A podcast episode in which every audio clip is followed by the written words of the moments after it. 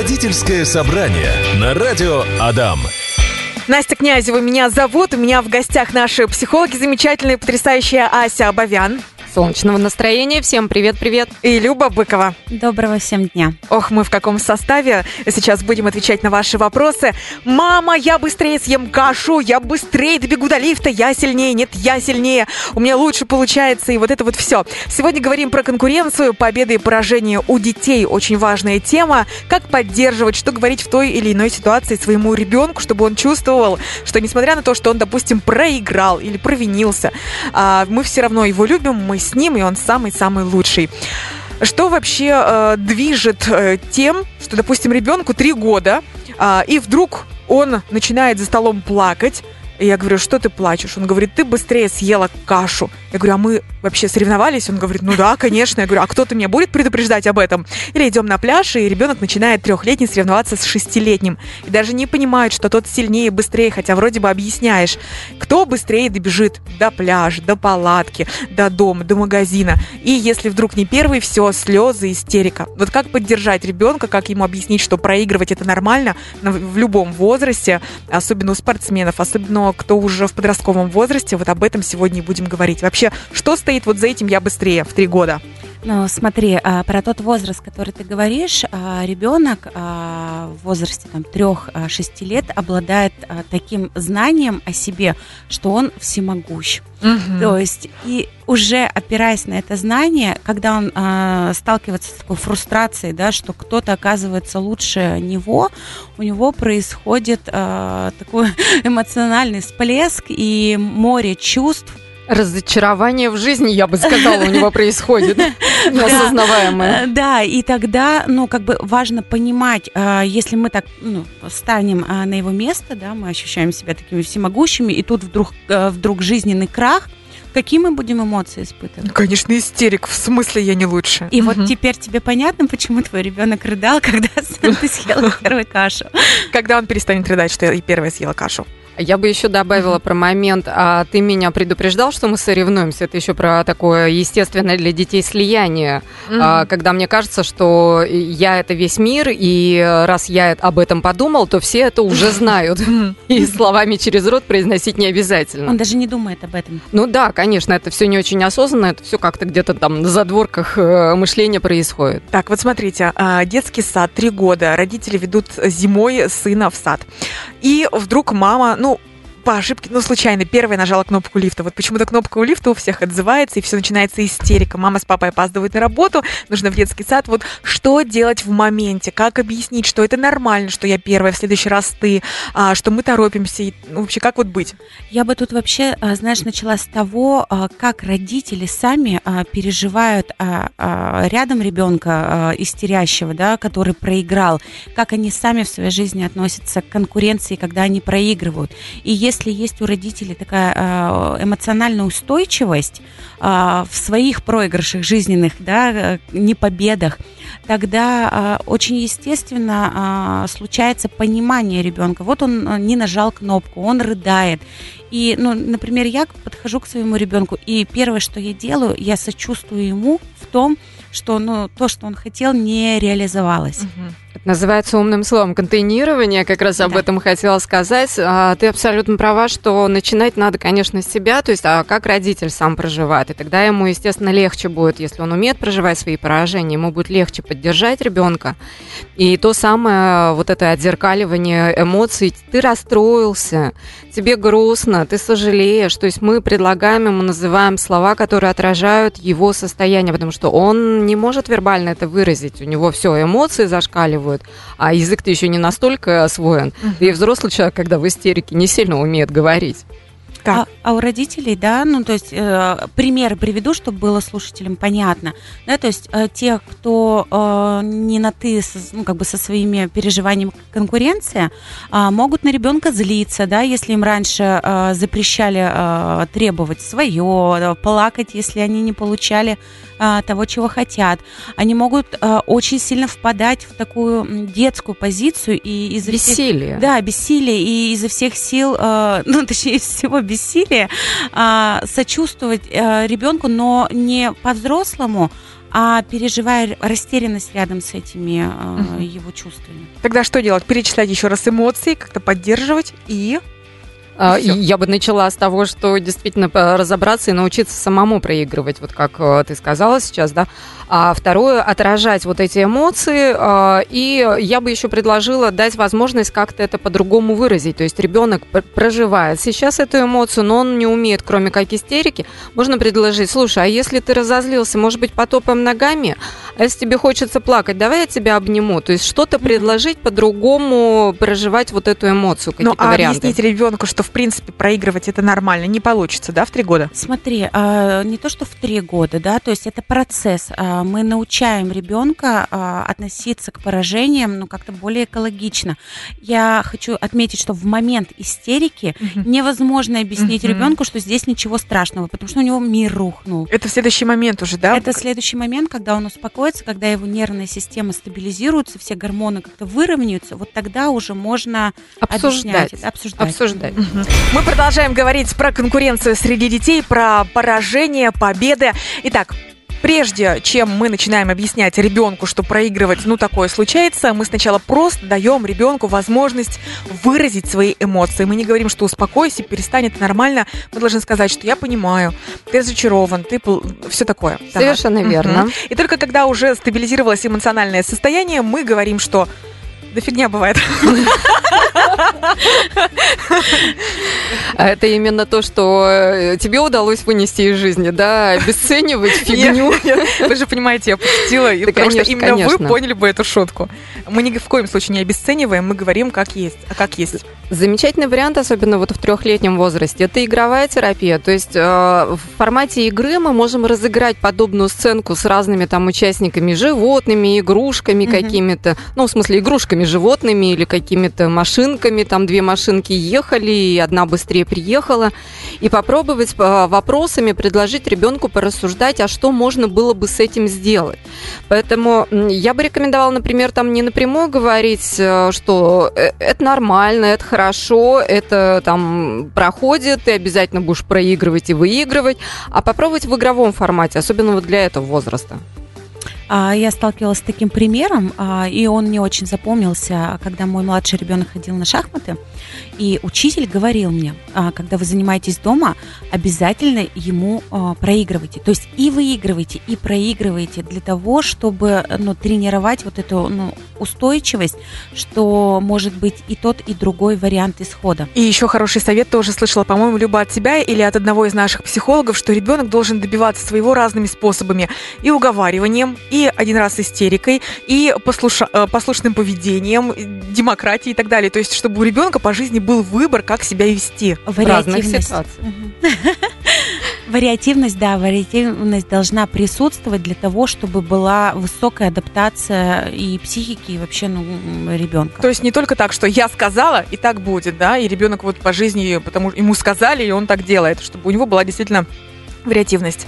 Так, в этом отношении, кстати, могу добавить, что и родителям хорошо бы вариативность проявлять, потому что иногда родители стремятся вот э, по какой-то программе действовать с ребенком. Mm-hmm. Там, например, э, вот это любимое на положительном поощрении, да, то есть мы не ругаем ребенка, а только подкрепляем э, какие-то вещи, которые он делает правильно, хорошо, качественно, эффективно. На самом деле ребенку тоже нужно видеть, что мир он может реагировать по-разному, и взрослый, именно вот ближайший взрослый родитель, может ему это показать. Бывает бывает так, что клиентки приходят и говорят, э, там, а, каких-то, я расстроилась, я ушла в ванную поплакать. Я говорю, а что от, от детей-то прячетесь, когда плачете? Ну как же, они должны видеть страдающую маму. Я говорю, а как они узнают, как проживать страдания? Как кто им покажет, как можно плакать и потом успокоиться?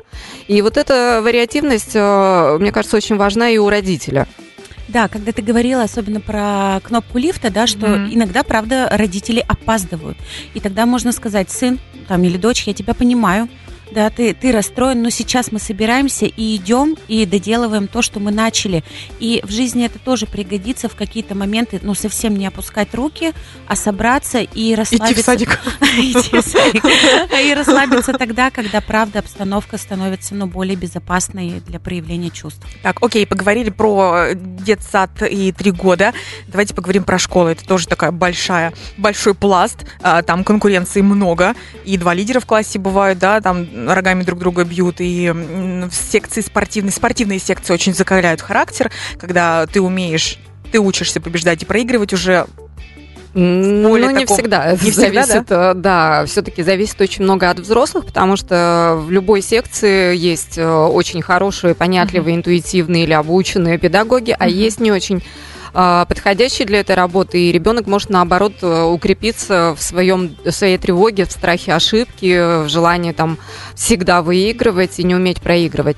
Давайте говорить о хорошем варианте, да, что этому способствует. Если мы говорим там про возраст э, уже начальной школы, у них э, действительно потребность получать эти знаки признания.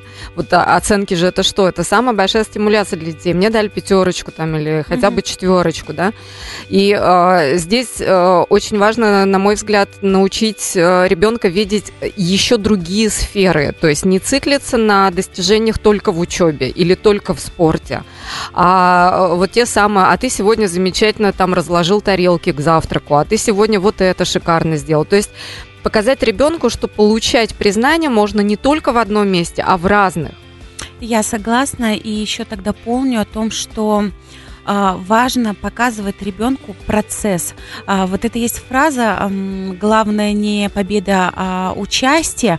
Она а, в моменте сказанном, когда ребенок проигрывать, а, проигрывает, она может, правда, а, услышана быть как обесценивающая, но она и есть такая. И тогда а, здесь нужно понимать, а, как вот этот процесс мы разворачиваем, да, что ты проиграл, но при этом ты научился, я не знаю, там забивать гол. Ты стал лучше, чем в прошлый раз, о, Да. в прошлую игру. Я бы добавила, что можно, например, потом э, родителю помогать вспоминать, что было. То есть были же какие-то во время вот этой игры или учебы еще какие-то эмоции, еще какие-то интересы.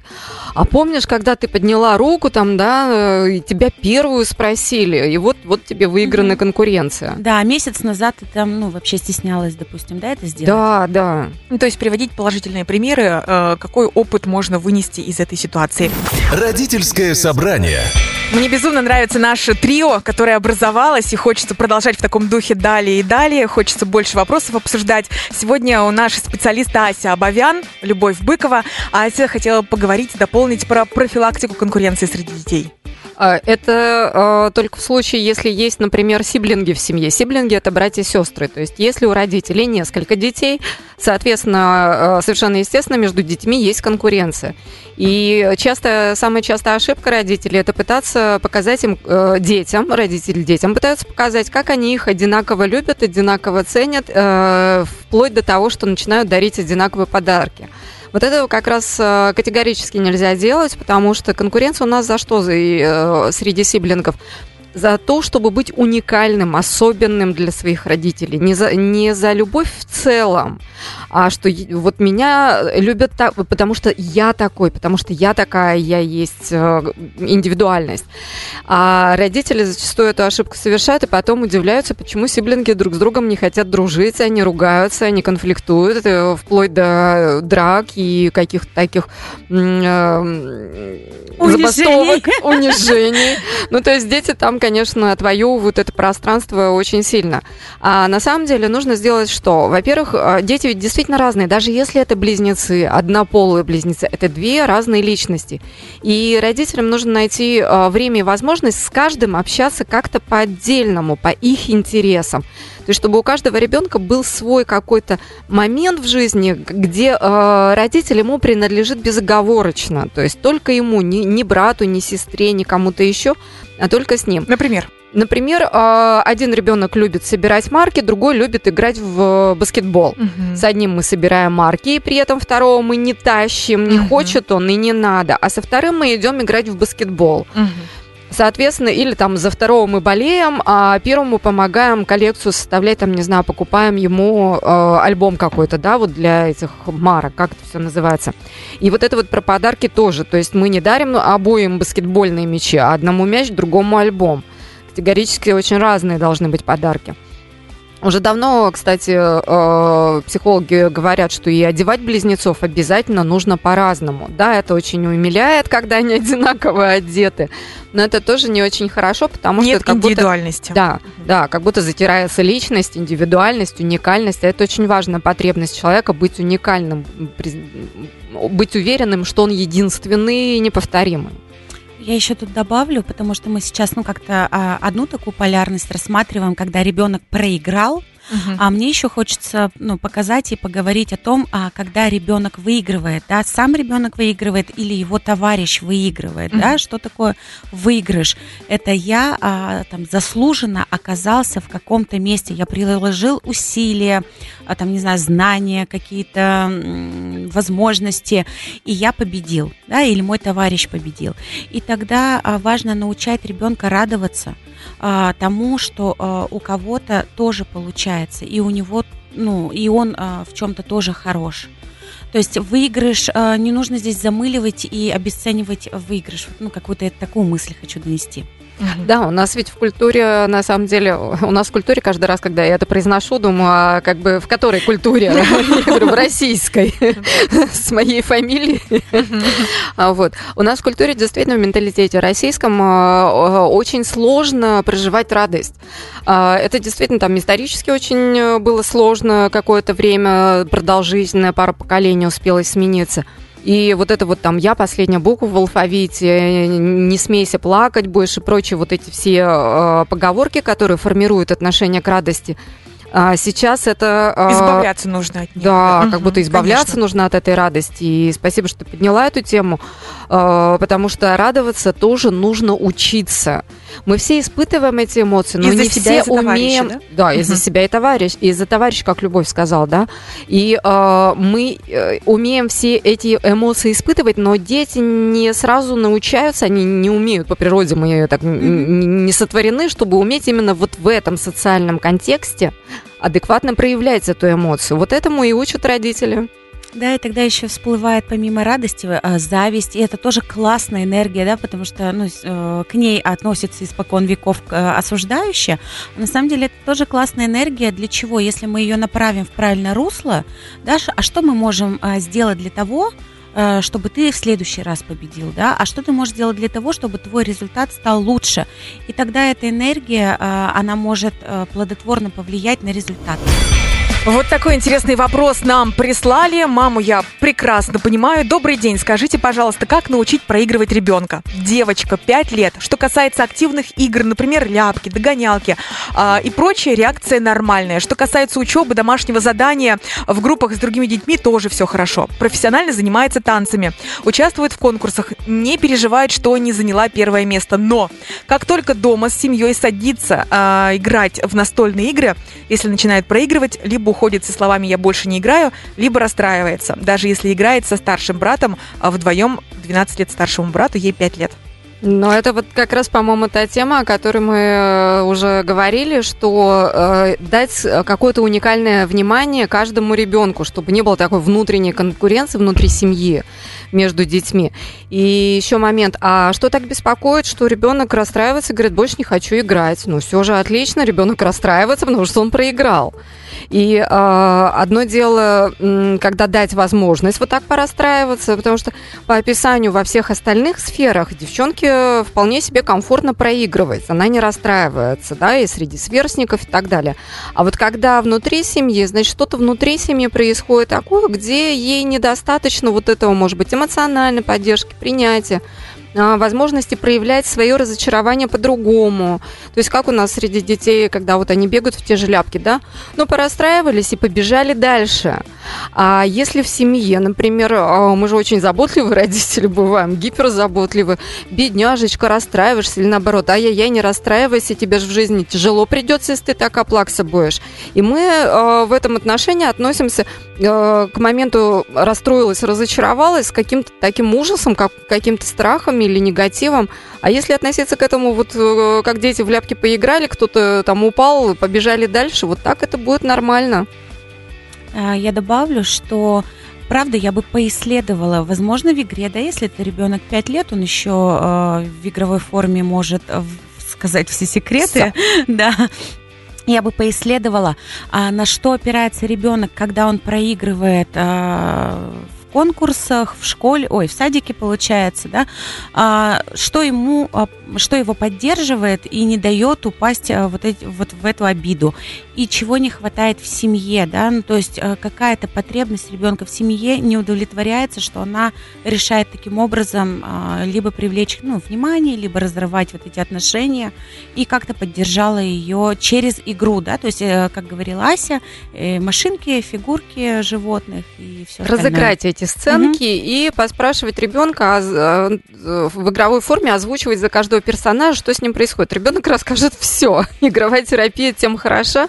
Можно Что? еще раз поподробнее? Итак, мы садимся с ребенком Да, после вот- игры, когда он проиграл, допустим, да, расстроился. Когда А, он уже успокоился, успокоился. и даже почти забыл про эту ситуацию. Это очень важный момент. Так, что мы Не в делаем? ситуации, а в ресурсном состоянии. Мы когда ребенку берем, мы берем фигурки а, животных и олицетворяем, а, например, а, там, не знаю, танцы, да, кружок танцев. И вот зайчик приходит на танцы и проигрывает, не занимает первое место, да.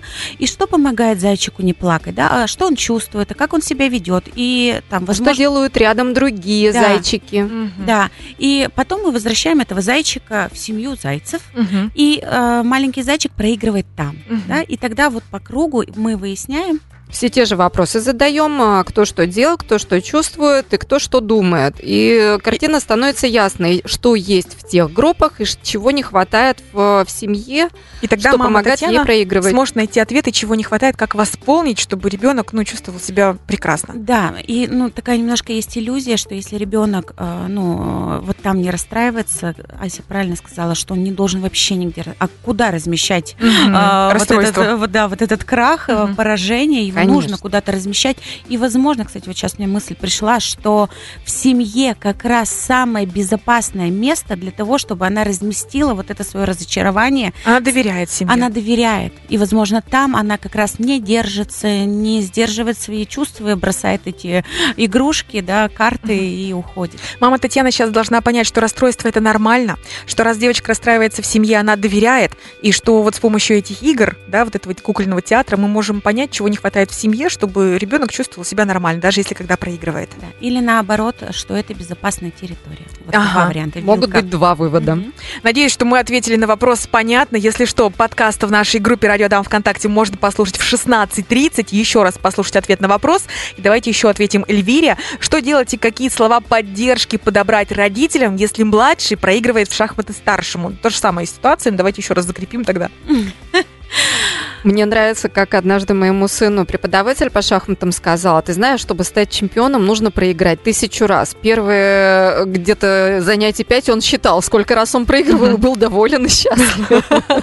Прекрасные слова поддержки. Да, можно действительно в какие-то такие шутки э, перевести, что проигрывать это вообще-то полезно, это вообще-то на самом деле хорошо, и после проигрыша, особенно если это про шахматы, это же интеллектуально такая хорошая нагрузка, посидеть и пообсуждать, а что, что ты мог еще сделать, а что сделал твой соперник, благодаря чему он выиграл, например, он был внимательнее, не- или он продумал на три шага, а ты только на два шага вперед. Поэтому а, как раз вот это вот то, что, э, мне кажется, сейчас мы расширяем то, что отвечали на предыдущий вопрос, дать внимание этой ситуации, дать возможность проживать это разочарование, обсуждать это, не пытаться избежать этого разочарования.